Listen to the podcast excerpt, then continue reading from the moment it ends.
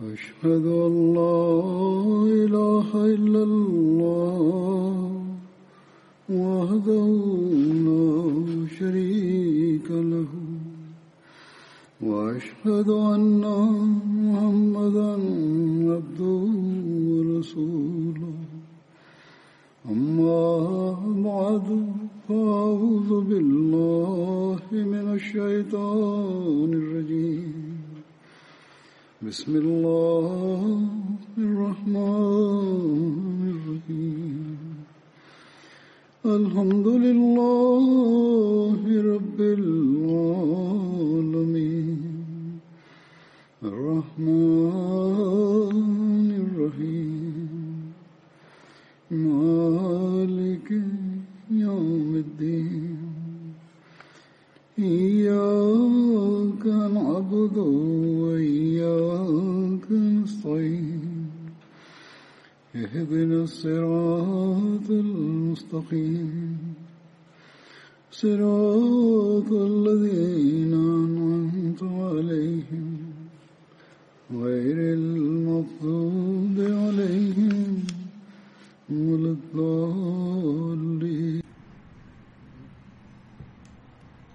En relación a los relatos de los compañeros que participaron en la batalla de Badr, el compañero sobre el que hablaré hoy es Hazrat Abu Ubaida bin Jarrah.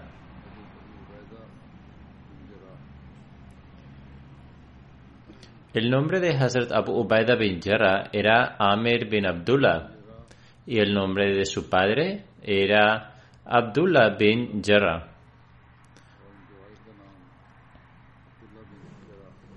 Hazrat Abu Ubaida es más conocido por su título que coincide con el nombre de su abuelo, Jarrah. El nombre de su madre era Umayma bint Ghanam y pertenecía a la tribu Banu Harith bin Fihr de los Quraysh.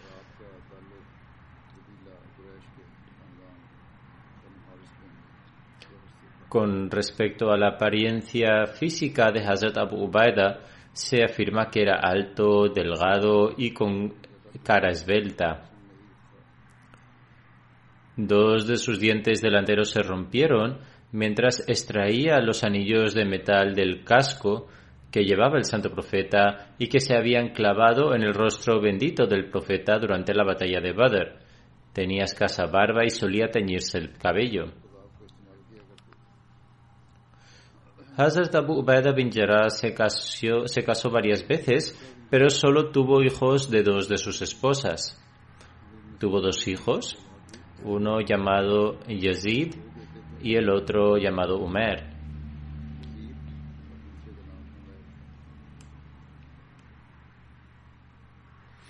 Hazrat Abu Ubaida fue uno de los diez compañeros a quienes el mensajero de Dios les dio la buena nueva del paraíso durante su vida, conocidos como Ashara Mubashara.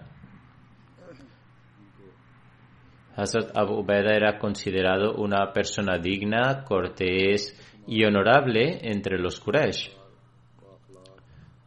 Hazrat Abu Ubaida aceptó el Islam a través de la predicación de Hazrat Abu Bakr, cuando los musulmanes aún habían buscado refugio en Dar al-Akram. Él se convirtió antes de esta época. Hazrat Abu Ubaida bin Jarrah fue la novena persona en aceptar el Islam. Hazrat Anas narra que el mensajero de Dios, la paz de Dios sea con él, dijo, cada nación tiene un custodio y el custodio de esta umma es Abu Ubaida bin Jarrah.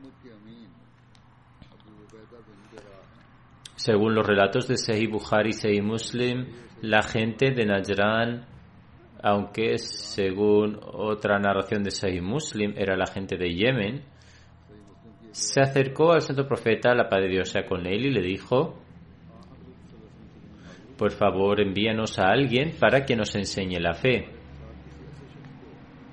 En un relato se menciona que dijeron, por favor envíanos a una persona de confianza. Ante esta solicitud del santo profeta, la paz de Dios sea con él, dijo, Ciertamente os enviaré a una persona de tal confianza que hará justicia con su tarea. Luego el santo profeta tomó la mano de Hazrat Abu Ubaidah bin Jarrah y dijo,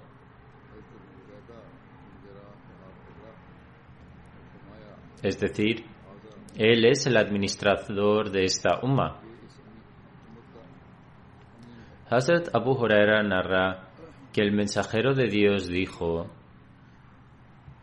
Qué excelentes son Abu Bakr, Umar, Abu Ubaidah bin Jarrah, Usaid bin Hudair, Thabit bin Qais bin Shamas, Muaz bin Jabal y Muaz bin Abr, Amr bin Al-Jamu. Es decir, los elogió a todos. El siguiente relato quizá está relacionado con lo que se acaba de mencionar sobre Abu, Hazrat Abu Huraira. En una ocasión se le preguntó a Hazrat Aisha si el mensajero de Dios hubiera designado un vicerregente después de él. ¿A quién habría elegido? Hazrat Aisha respondió a Hazrat Abu Bakr. La gente le preguntó, ¿y después de Hazrat Abu Bakr? Hazrat Aisha dijo a Hazrat Umar. Entonces la gente preguntó, ¿y después de Hazrat Umar? Hazrat Aisha respondió a Hazrat Abu Ubaidah bin Jarrah. Esta narración es de Sahih Muslim. En otro relato, se afirma que Abdullah bin Shaqiq le preguntó a Hazrat Aisha quién era el compañero más querido por el mensajero de Dios. Hazrat Aisha respondió, Hazrat Abu Bakr.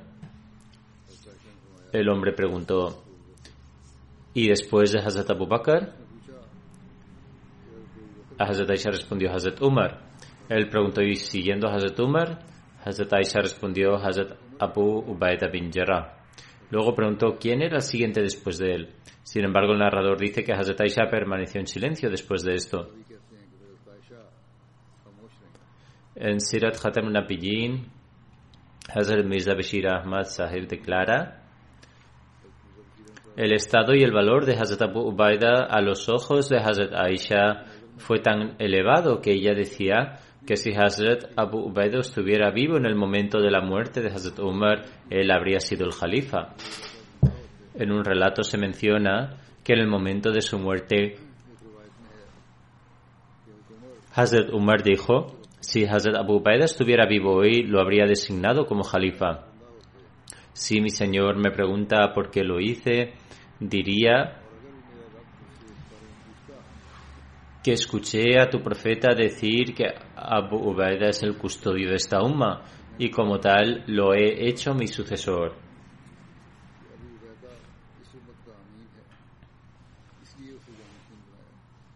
Cuando Hazrat Abu Ubaidah abrazó el Islam, su padre su padre lo torturó enormemente. Hazrat Abu Ubaidah también fue uno de los que emigraron hacia Abisinia. Cuando Hazrat Abu Ubaidah emigró a Medina, el rostro del santo profeta comenzó a brillar. Hazrat Umar dio un paso adelante y lo abrazó y él se quedó en la casa de Hazrat Khultum bin Hidam.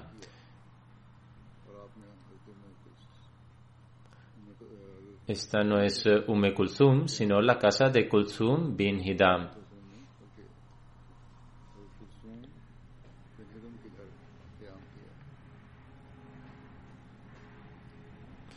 Se pueden encontrar varios relatos sobre el vínculo de hermandad establecido con Hazrat Abu Ubaidah.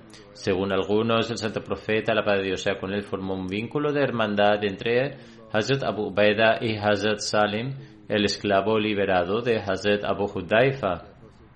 Según otros, el santo profeta, la paz de Dios sea con él, formó un vínculo de hermandad entre él y Hazrat Muhammad bin Maslama. Sin embargo, otros opinan que se formó un vínculo de hermandad con Hazrat Saad bin Muaz. Hazrat Abu Ubaidah bin Jarrah participó en todas las batallas junto al santo profeta, la paz de Dios sea con él, incluida la batalla de Badr y Uhud. Hazrat Abu Ubaida tenía 41 años eh, cua- cuando tuvo lugar la batalla de Badr.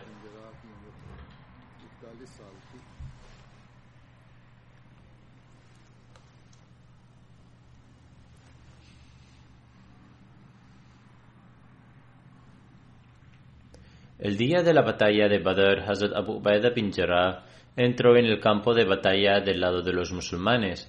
Su padre, Abdullah, luchó del lado de los incrédulos y ambos, ambos se encontraron frente a frente.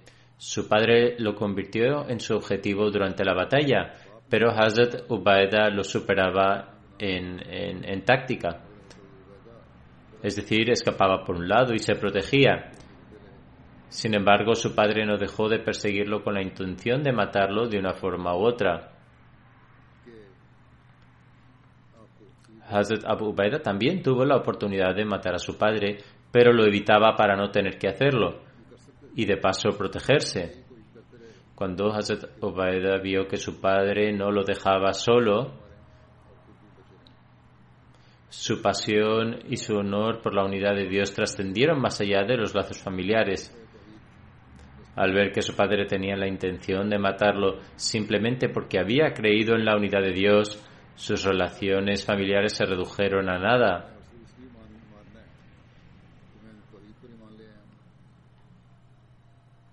Además, está escrito en los relatos que cuando Hazrat Abu Ubaida vio que su padre no se detenía en su empeño en matarlo, su pasión y honor por la unidad de Dios trascendieron todos los lazos familiares y Abdullah, el padre de Hazrat Ubaida bin al fue asesinado a manos de su propio hijo.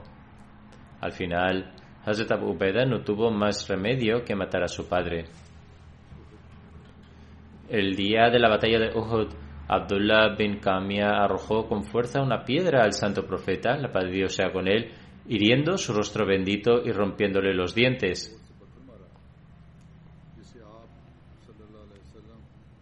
Tras esto, dijo lo siguiente, toma esto ya que soy el hijo de Kamia. Limpiando la sangre de su bendito rostro, el santo profeta dijo, que Dios te deshonre. El narrador dice, dio la casualidad de que Dios Altísimo hizo que una cabra montesa lo, lo dominara y continuó golpeándolo con sus cuernos hasta que fue seccionado en pedazos. Hay un relato de Hazrat Aisha en relación con este incidente en el que Hazrat Abu Bakr declara que cuando el santo profeta el Padre Dios sea con él fue golpeado en la cara con una piedra durante la batalla de Uhud, fue golpeado con tanta fuerza que dos anillos del yelmo se rompieron y perforaron su eh, bendito rostro. Hazrat Abu Bakr luego declara corrí hacia el santo profeta pero vi a otra persona dirigiéndose hacia el santo profeta tan rápidamente que parecía que estaba volando.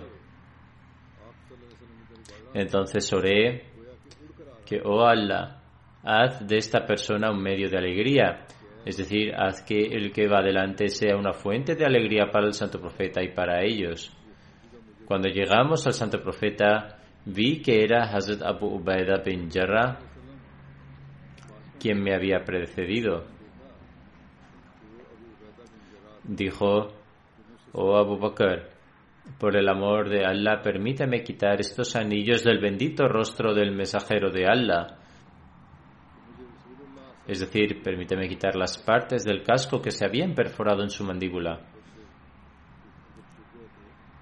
Así que le permití hacerlo, dice Hazrat Abu Bakr. Luego Hazrat Abu Ubaida bin Jarrah agarró uno de los anillos del casco entre sus dientes y tiró con tanta fuerza que, cayó que se cayó al suelo de espaldas. Se habían alojado tan profundamente en la mandíbula que uno de sus dientes frontales se rompió. Luego agarró el segundo anillo con los dientes y lo sacó con tanta fuerza que se rompió otro de sus dientes frontales.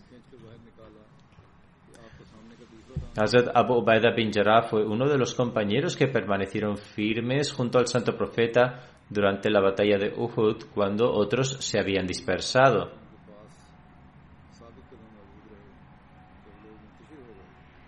en Zulqada del año 6 después de la Hijra, cuando se estaba redactando el acuerdo de paz durante el Tratado de Hudaybiyah, se redactaron dos copias de este pacto y varias personas estimadas de ambas partes firmaron como testigos.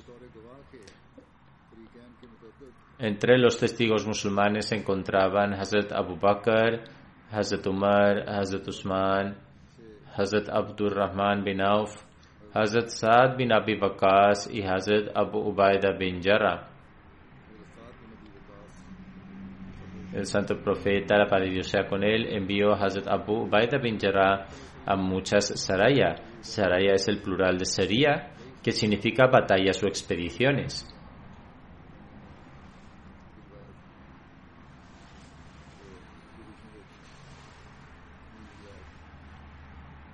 Fue enviado a la expedición de Dulqasab en Rabiul Akhir del año 7 después de la Hijra. En relación con esto, Hazrat Mirza Bashir Ahmad Sahem, M.A., escribe en Sirat Khatam Nabiyyin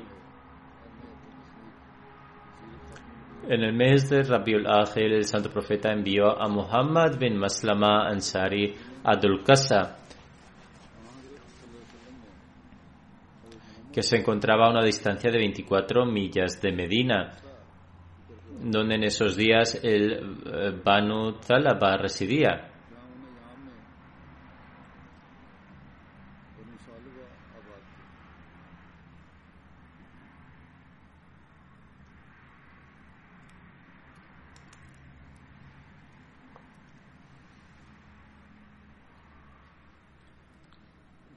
Cuando Hazrat Muhammad bin Maslama y sus diez compañeros llegaron allí por la noche, encontraron a cien jóvenes miembros de una tribu preparados para la batalla. Este grupo era diez veces mayor que el valor numérico de los compañeros. Muhammad bin Maslama ordenó inmediatamente a sus tropas ante el ejército. Si iban con la intención de la guerra, nunca habrían ido con tan pocos números y hubo una guerra de tiro con arco en la oscuridad de la noche. Después de esto, los incrédulos avanzaron para atacar a este grupo de hombres y como eran mucho más numerosos, no pasó mucho tiempo antes de que estos diez devotos del Islam cayeran al suelo, es decir, fueron martirizados. Los compañeros de Muhammad bin Maslama fueron todos martirizados, pero el propio Muhammad bin Maslama sobrevivió porque los incrédulos lo habían dejado con los demás pensando que él también había perecido y lo habían despojado de sus ropas. Quizás Muhammad bin Maslama también habría muerto allí tirado, pero afortunadamente un musulmán pasó y reconoció a Muhammad bin Maslama, lo recogió y lo llevó a Medina. Cuando informaron al santo profeta de estos acontecimientos, envió Abu Ubaida bin al-Jarrah, que era de Quraysh y era uno de los compañeros más importantes de Dulqasa, a vengarse de Muhammad bin Maslama. Además, dado que también se habría recibido la noticia de que la gente de la tribu Banu Talaba tenía la intención de atacar los alrededores de Medina, el santo profeta, la paz de Dios sea con él, envió a un grupo de 40 compañeros adeptos bajo el mando de Abu Ubaida. El santo profeta ordenó que viajaran de noche y llegaran allí por la mañana. En cumplimiento de esta orden, Abu Ubaida llegó allí puntualmente con sus fuerzas. Y cuando llegó el momento, eh, cuando llegó el momento de la oración de la mañana, el enemigo quedó confundido por este repentino ataque y después de un breve enfrentamiento huyeron, desapareciendo hacia las montañas cercanas. Abu Ubaida se apoderó del botín de guerra y regresó a Medina.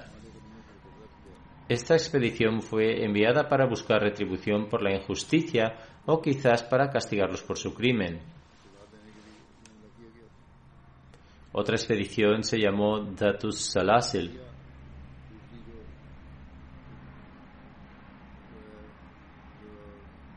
La razón de su nombre es que por miedo los oponentes habían encadenado, se habían encadenado para poder luchar juntos y para que nadie pudiera huir.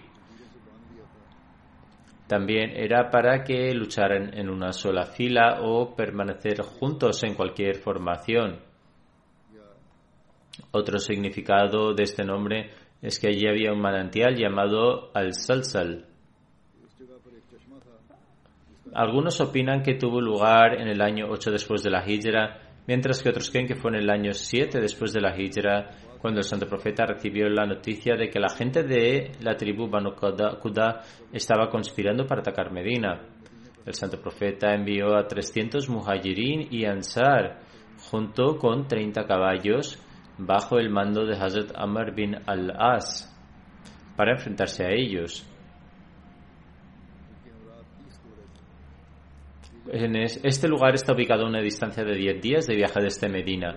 Cuando Hazrat Amr bin al-As llegó a la tierra de Banu Quda, envió un mensaje al santo profeta de que el número de enemigos era mucho mayor y que necesitaban de esfuerzos, es decir, necesitaban más apoyo militar.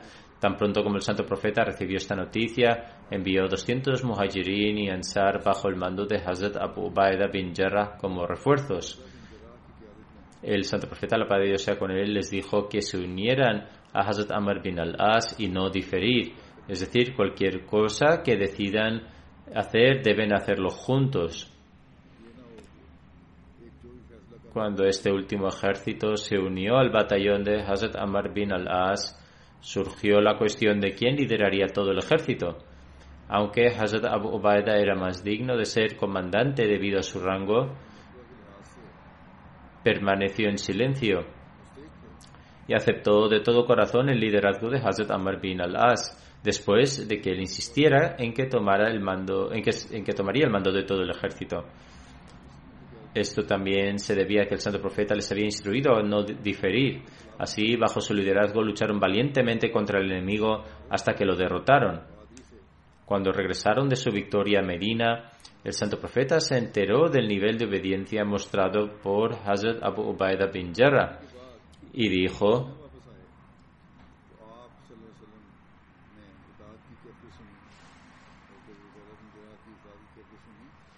que la misericordia de Allah sea con Abu Ubaidah, porque ha mostrado un elevado estándar de obediencia.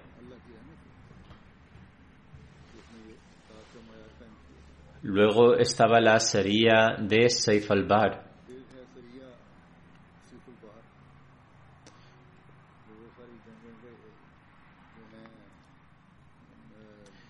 Estos serías son batallas y expediciones en las que el santo profeta no participó. Esta sería específica tuvo lugar en el año 8 después de la Hijra, hacia la orilla del mar donde residía la tribu Banu Yuhaina. Esta expedición también se conoce como Yaish al-Jabad. La expedición dada para este nombre es que debido a la escasez de alimentos, los compañeros se vieron obligados a comer hojas de árboles llamadas Jabad.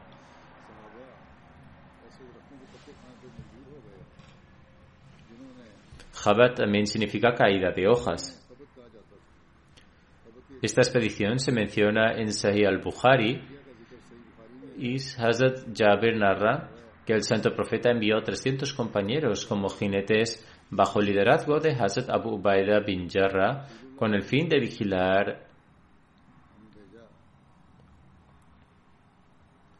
con el fin de vigilar una caravana comercial de los Quraysh.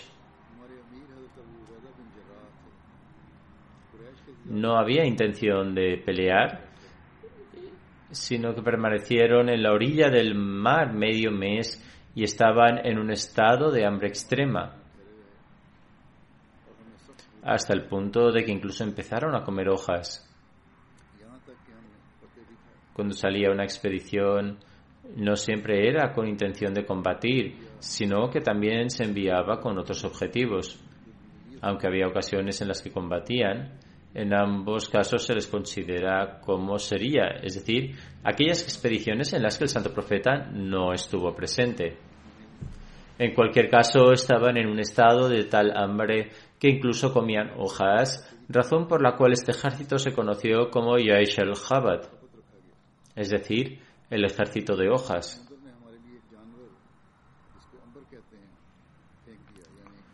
Hazrat Jaber continúa narrando que durante este tiempo el mar arrojó un animal para ellos llamado Anbar, es decir, el mar trajo un animal muerto a la orilla o fue llevado a la orilla por el mar y no pudo sobrevivir en tierra sin agua y murió.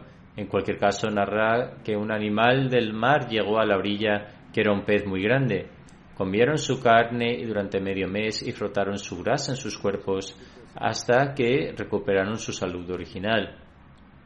Hazrat Abu Baida tomó una de sus costillas y la apoyó en posición vertical e hizo que la persona más alta entre ellos se colocara junto a ella.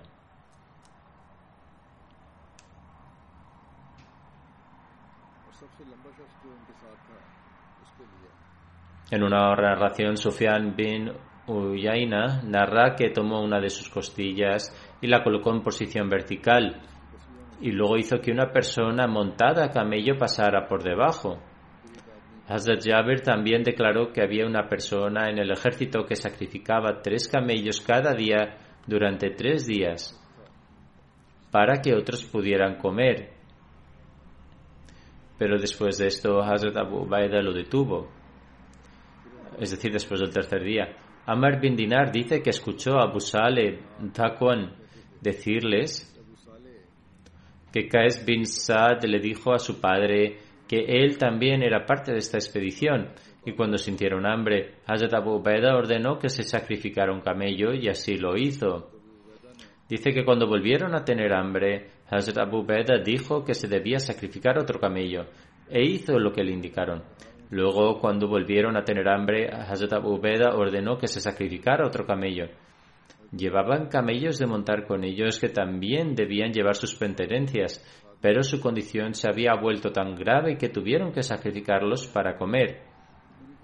Continúa diciendo que debido a la situación sacrificó un camello. Caes decía que volvían a tener hambre, así que Hazrat Abu Ubeda volvió a ordenar que un camello debía ser sacrificado pero después de esto lo detuvo diciendo que no se debían sacrificar más. Hay otra narración en la que Hazrat Jabir bin Abdullah relata, salí en la expedición de Yash al-Jabad para la cual Hazrat Abu Ubaida fue nombrado comandante. Estábamos en un estado de hambre extrema cuando el mar arrojó un pez muerto. No salió vivo, sino que ya estaba muerto. Y nunca habíamos visto un pez así. Era un pez enorme y según la descripción debe haber sido una ballena se llamaba Anbar. Comieron su carne durante medio mes. Luego Hazrat Abu tomó uno de sus huesos y una persona montada en su camello era capaz de pasar por debajo de él. Ibn Jurej relata que Zubair también le dijo que escuchó a Hazrat Jabir decir que Hazrat Ubeda dio instrucciones para comer el pescado a pesar de que ya estaba muerto diciendo que no había ningún daño al hacerlo. Cuando volvieron a Medina informaron al santo profeta sobre el pez muerto que encontraron y que tuvieron que consumirlo como sustento. El santo profeta dijo, debéis comer de las provisiones que Dios Altísimo os procura. Dios Altísimo vio el estado en el que estabais y Él os ha enviado y comisteis de Él. Os lo ha enviado y comisteis de Él. No hay ningún daño en esto. Si queda algo de carne y la habéis traído con vosotros, entonces dadme un poco a mí también Alguien presentó la carne al santo profeta y él se la comió. Habían traído una parte de la carne sobrante con ellos que el santo profeta también comió.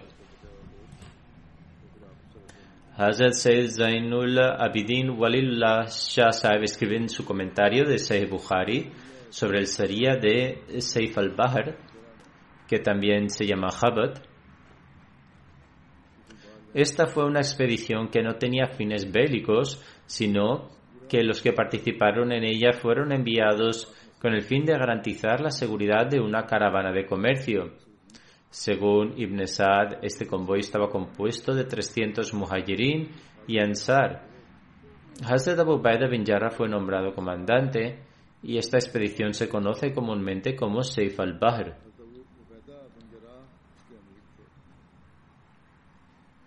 La ruta que estas caravanas tomaban era por el Mar Rojo.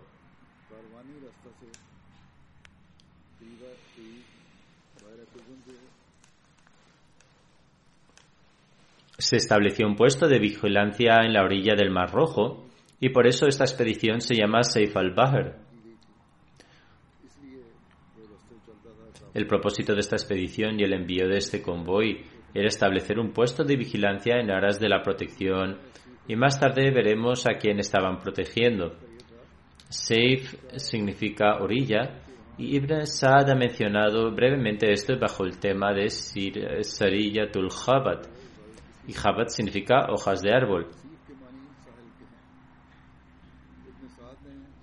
Debido a que sus provisiones se agotaron, los miembros de este convoy se vieron obligados a comer hojas. Ibn Sa'd ha mencionado que esta expedición tuvo lugar en el mes de Rajab en el año 8 después de la Hijra, que era la época de Hudna, lo que significa que fue en la época en la que el Tratado de Hubaydiyah estaba en vigor.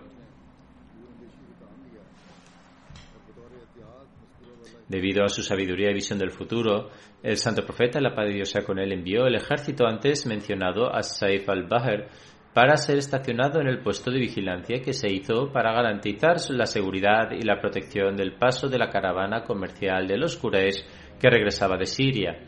El ejército musulmán quería asegurarse de que nadie hiciera nada a la caravana de los Quraysh para no encontrar una excusa para afirmar que los términos del tratado habían sido violados. El tratado de Hubaydia ya había tenido lugar, por lo que querían asegurarse de que nadie le hiciera nada a la caravana para que los Quraysh tuvieran una excusa para decir que los musulmanes los atacaban y así romper el tratado de Hubaydia. Por eso el santo profeta estableció un puesto de vigilancia en esa zona para que pudieran proteger la caravana de los Quraysh. Escribe además que según Ibn Sa'd, el lugar mencionado estaba a una distancia de cinco días de viaje de Medina.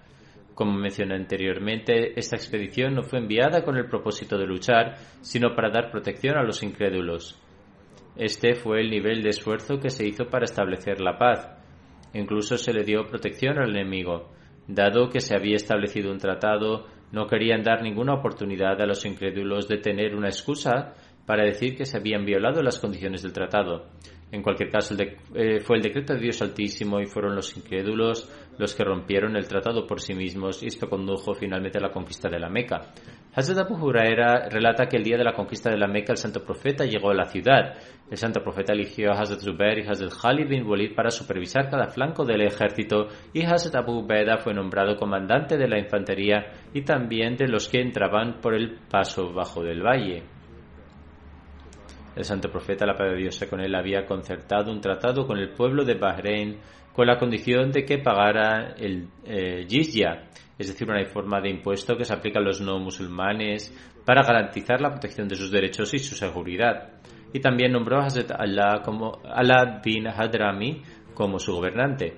El santo profeta envió a Hazrat Abu Baeda para recoger la jizya. Al enterarse de su regreso, mucha gente asistió a la oración de Fajr a la mañana siguiente detrás del santo profeta.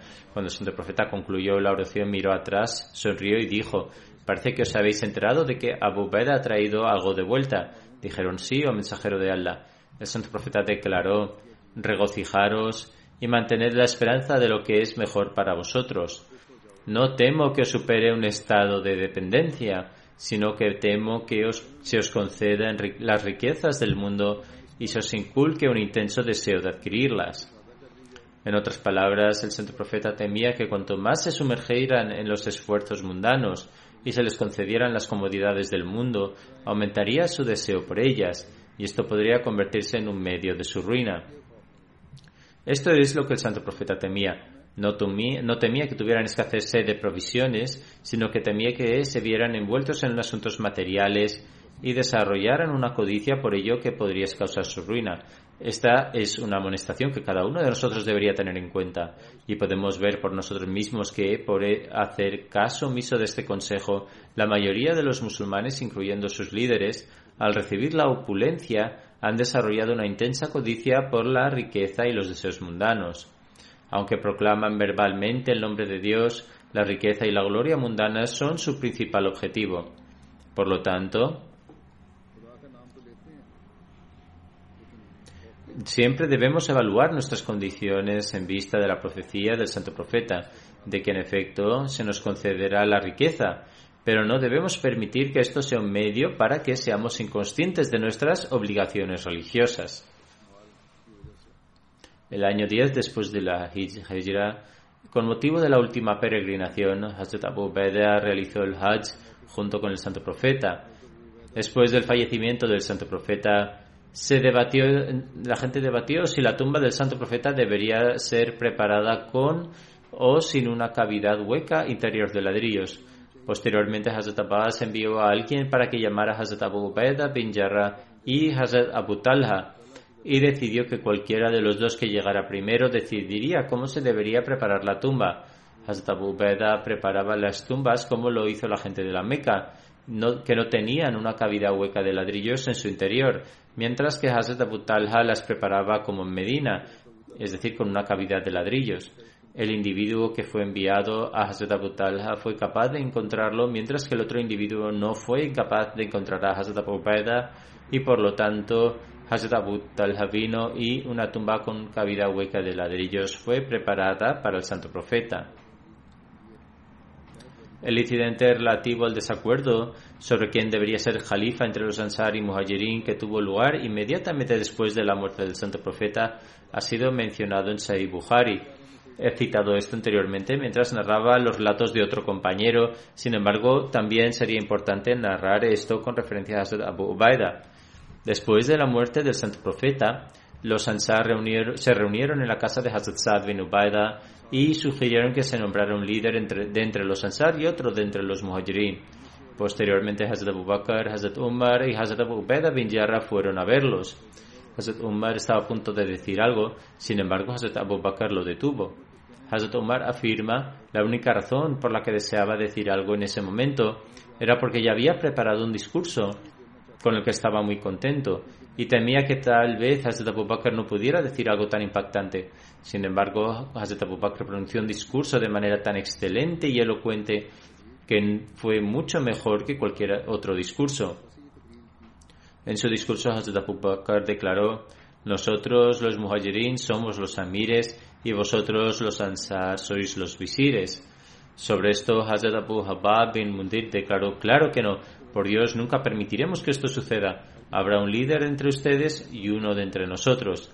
Hazrat Abu Bakr respondió, no, nosotros somos los emires y vosotros los visires, ya que los Quraysh, según su linaje y estatus, siempre han ocupado un estatus superior entre los árabes y esto se ha establecido desde hace mucho tiempo. Hazrat Abu Bakr propuso entonces los nombres de Hazrat Umar y Hazrat Abu bin Jarrah y dijo que podrían elegir a cualquiera de ellos como su jalifa y aceptar su bet. Hazrat Umar respondió no, solo aceptaremos su bet, es decir, refiriéndose a Hazrat Abu Bakr, porque usted es nuestro líder. Es el mejor de entre nosotros y el más querido por el santo profeta. Después de decir esto, Hazrat Umar cogió la mano de Hazrat Abu Bakr e hizo el bet. Acto seguido, todos los demás también le imitaron y realizaron el bet en las manos de Hazrat Abu Bakr. Este era, en cualquier caso, el estatus de Hazrat Abu Bada a los ojos de Hazrat Abu Bakr. Por ello propuso su nombre para el califato. De manera similar, se mencionó anteriormente que Hazrat Umar declaró: si Abu Ubaidah estuviera vivo, lo habría nominado para ser el próximo califa, porque según el dicho del santo profeta, la paz con él, él era el custodio de su umma.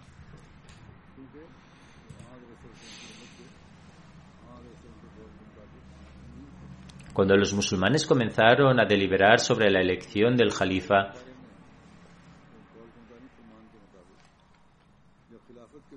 Hazrat Abu Ubaidah se dirigió a los Ansar y dijo que, oh Ansar, vosotros sois los primeros que ofrecisteis vuestro apoyo. No vaya a ser ahora que seáis los primeros en causar una disputa.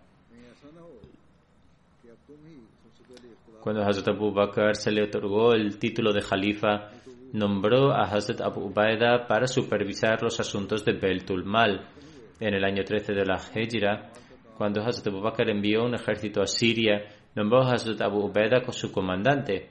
Más tarde, cuando Hazrat Umar se le otorgó el cargo de Jalifa, destituyó a Hazrat Khalid bin Walid de su cargo de jefe y colocó a Hazrat Abu Ubaidah en su lugar.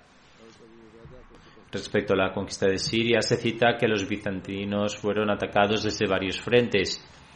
Uno de los comandantes del ejército fue Hazrat Yazid bin Abi Sufyan. Uno de los hijos de Abu Sufyan fue Yazid, que falleció antes de los incidentes de distensión acontecidos en el Islam.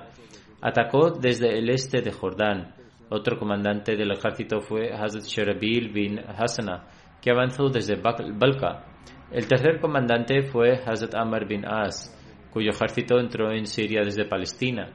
El cuarto comandante fue Hazrat Abu Ubaida, quien avanzó con su ejército desde Homs. Hazrat Abu Bakr dio instrucciones de que cuando todos los ejércitos se reunieran en un lugar, Hazrat Abu Ubaida se convertiría en comandante jefe de todos los ejércitos. Cada ejército fue constituido por unos 4.000 soldados, mientras que el ejército de Hazrat Abu estaba formado por 8.000.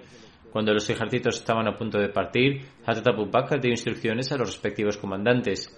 No os impongáis dificultades a vosotros ni a vuestros hermanos. No expreséis disgusto hacia vuestra gente ni hacia vuestros semejantes. Consultadles, defended la justicia y manteneos alejados de todo tipo de crueldad, porque quien es injusto nunca puede progresar ni tener éxito. Cuando os enfrentéis al enemigo, nunca le deis la espalda, porque Dios Altísimo ha dicho, pues quien les vuelva la espalda en ese día, salvo que esté maniobrando para la batalla, vuelva para unirse a otro grupo, atraerá hacia sí la ira de Allah y el infierno será su morada. Qué mal lugar de descanso es. Esto está mencionado en el versículo 17 de Surah Al-Anfal. Hazrat Abu Bakr declara después,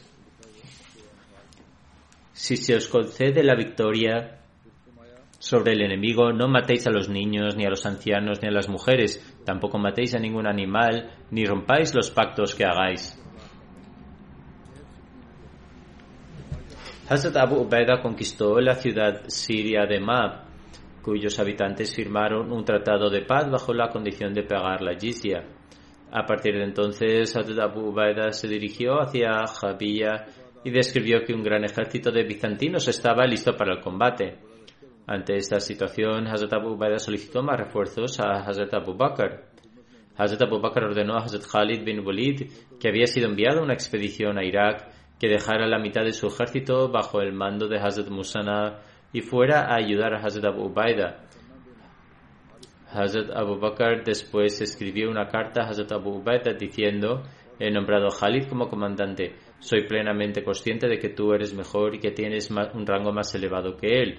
El contenido completo de la carta es el siguiente. Del siervo de Dios Atik bin Abi Kahfa a Abu Ubaida bin Jarrah. Atik era el nombre real de Hazrat Abu Bakr y Abu eh, Kahfa era el nombre de su padre. Que la paz de Dios sea contigo. He asignado a Khalid como comandante del ejército enviado a Siria. No te opongas a él, escúchalo y obedécelo. Te he designado a ti para supervisar los asuntos. Soy consciente de que tienes un rango más elevado que él, sin embargo siento que él, es decir, Hazrat Khalid bin Walid, es más hábil en el arte de la guerra que ti. Que Dios nos mantenga a ti y a mí en el camino correcto. Esta es la carta que Hazrat Abu Bakr, que escribió Hazrat Abu Bakr. Hazrat Khalid bin Walid escribió la siguiente carta a Hazrat Abu Ubaida desde Hira, una ciudad en Irak. Que la paz de Dios sea contigo.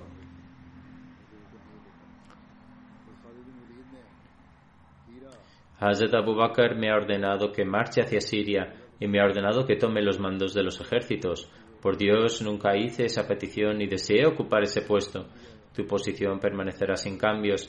Nunca te desobedeceré ni tomaré una decisión sin incluirte. Eres el líder de los musulmanes. Nunca podemos negar tu grandeza ni prescindir de tu consejo. Ese fue el nivel de humildad y obediencia mostrado por ambos compañeros característica de un creyente.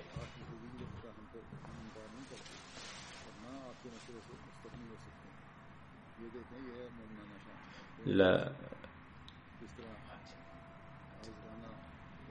la batalla de Ajnadain tuvo lugar en Jumadil Awal del año 13 después de la Hijra.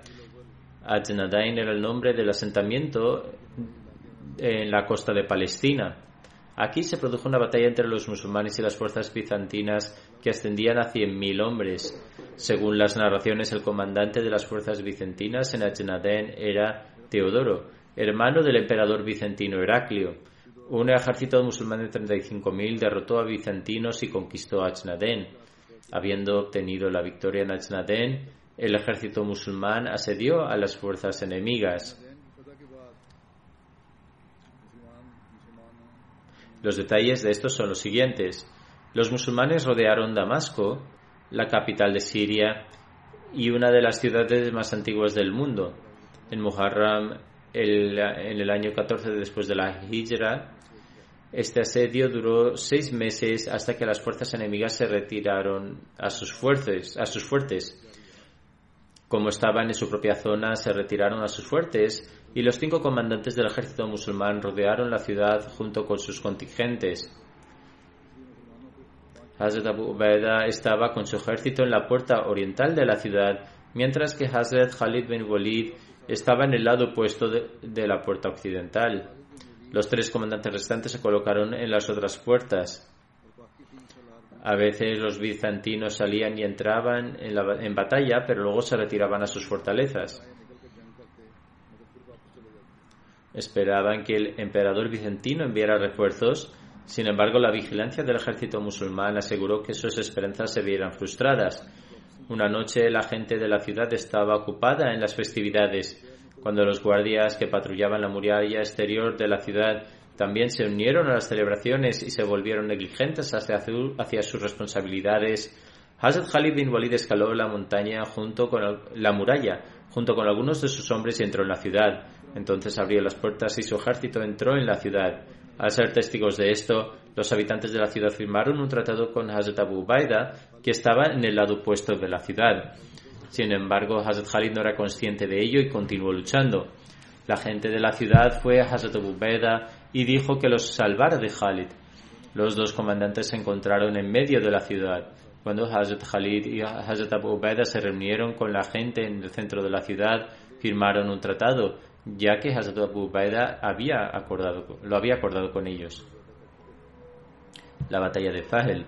Fahel es una ciudad de Siria.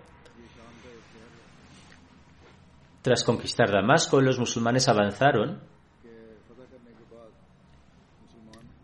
y se enteraron de que las fuerzas bizantinas se habían reunido en Besán y se prepararon para lanzar un ataque y se preparaban para lanzar un ataque contra los musulmanes. El ejército musulmán estableció un campamento en Fal. El ejército bizantino envió un emisario Hazrat Ubaida para establecer un tratado de paz. Cuando llegó al campamento musulmán vio que todos los soldados y comandantes estaban sentados juntos sin distinción de rangos. Finalmente tuvo que preguntar a alguien quién era el comandante del ejército. Señalaron a un hombre modesto y humilde que estaba sentado en el, en el suelo.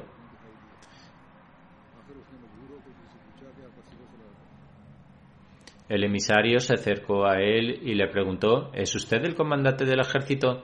Hazrat Abu Ubaida respondió afirmativamente.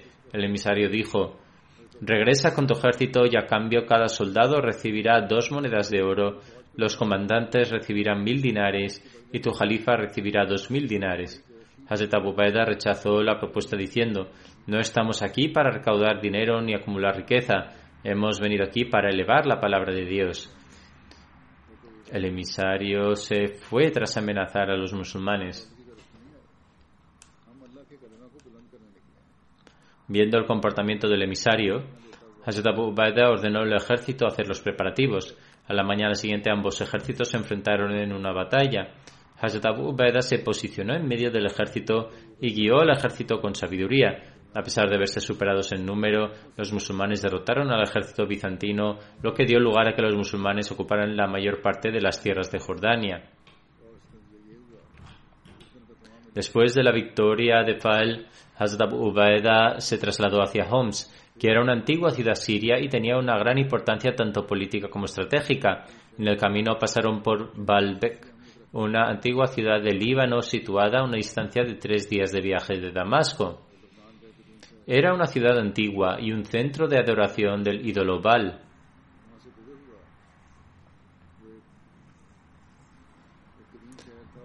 En lugar de luchar contra Hazrat Abu Ubaida, los residentes de Baalbek deseaban firmar un tratado de paz que se acordó con la condición de que pagaran la jizya. Hazrat Abu Ubaida no luchó con ellos y aceptó la jizya en su lugar. Tenía la libertad de seguir su religión. Hazrat Abu Ubaida se volvió hacia Homs y rodeó la ciudad. Hazrat Khalid bin Walid también estaba con él. Como la gente de la ciudad esperaba refuerzos del emperador bizantino, se prepararon para luchar. Sin embargo, cuando sus esperanzas se desvanecieron, tiraron las armas y pidieron un acuerdo de paz que fue aceptado. Sus vidas, riquezas, lugares de culto y propiedades fueron protegidas bajo los términos del tratado. Sus propiedades, así como sus lugares de culto, tenían asegurada la protección y se les permitía seguir su propia religión. A cambio, pagaban la jizya y el jarak, que es un impuesto. La conquista de la Zikia. Después de esto, el ejército musulmán se abrió paso hacia la Zikia, que era una ciudad siria situada en la costa, en los alrededores de Homs. Sin embargo, asediaron eh, la ciudad.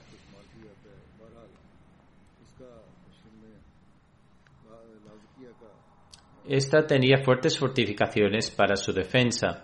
La gente de la ciudad tenía grandes reservas de grano, por lo que no les preocupaba el asedio. Hazrat Abu Ubaida ideó una nueva estrategia para conquistar la ciudad. Por la noche ordenó que se cavaran grandes trincheras y se llenaran de hierba. Por la mañana levantó el asedio e hizo los preparativos para volver a Homs. Tras cavar las trincheras y llenarlas de hierba, hicieron que pareciera que levantaban el asedio y se dirigían de regreso. Al ver que levantaban el asedio, la gente de la ciudad y el ejército se regocijaron y abrieron la puerta de la ciudad. Hazrat Abu Beda, sin embargo, regresó con un ejército por la noche y se escondieron en los túneles y trincheras que habían cavado. Por la mañana, cuando se abrieron las puertas de la ciudad, lanzaron un ataque sorpresa y conquistaron la ciudad.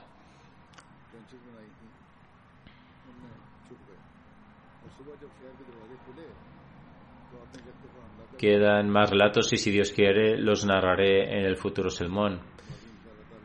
En estos días rezad fervientemente por los Ahmadis de Pakistán, que Dios Altísimo los proteja de las crueldades de los Molvis y de los funcionarios del, funcionarios del gobierno. Ha habido otra ola de severa posición allí. Los responsables de la ley no solo son ajenos a la justicia, sino que de hecho la ignoran por completo. Además, esta gente sigue ignorantemente lo que dicen los Molvis tal vez para salvarse a, sí mismos, con la noción en mente de que se fortalecerán políticamente haciendo esto. Sin embargo, esto es pura ignorancia por su parte. Siempre tener en cuenta que esto será, de hecho, la causa de su, de su caída. Hemos pasado por estas pruebas y tribulaciones antes y con la ayuda de Dios Altísimo pasaremos por ellas de nuevo. Sin embargo, si no desisten de sus acciones ciertamente se encontrarán con su destrucción. Por lo tanto, los Ahmadis deben rezar abundantemente para que Dios Altísimo elimine estas dificultades. Refuerzad vuestro vínculo con Dios Altísimo, especialmente los Ahmadis de Pakistán y los Ahmadis de Pakistán que se han trasladado al extranjero, para que se nos conceda rápidamente el socorro y el apoyo de Dios Altísimo y se salven los Ahmadis que se enfrentan a estas dificultades.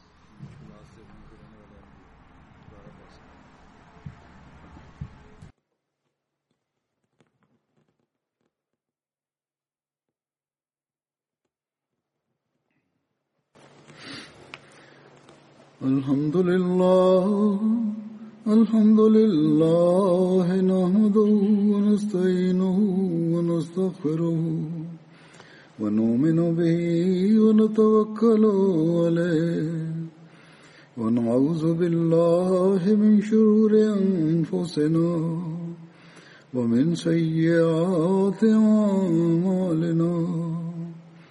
من يهده الله فلا مضل له ومن يضلل فلا هادي له. ونشهد أن لا إله إلا الله ونشهد أن محمدا عبده ورسوله. عباد الله رحمكم الله. إن الله يأمر بالعدل واللسان وإيتاء ذي القربى وينهى عن الفحشاء والمنكر والبغي يعظكم لعلكم تذكرون اذكروا الله يذكركم وادعوه يستجب لكم ولذكر الله أكبر.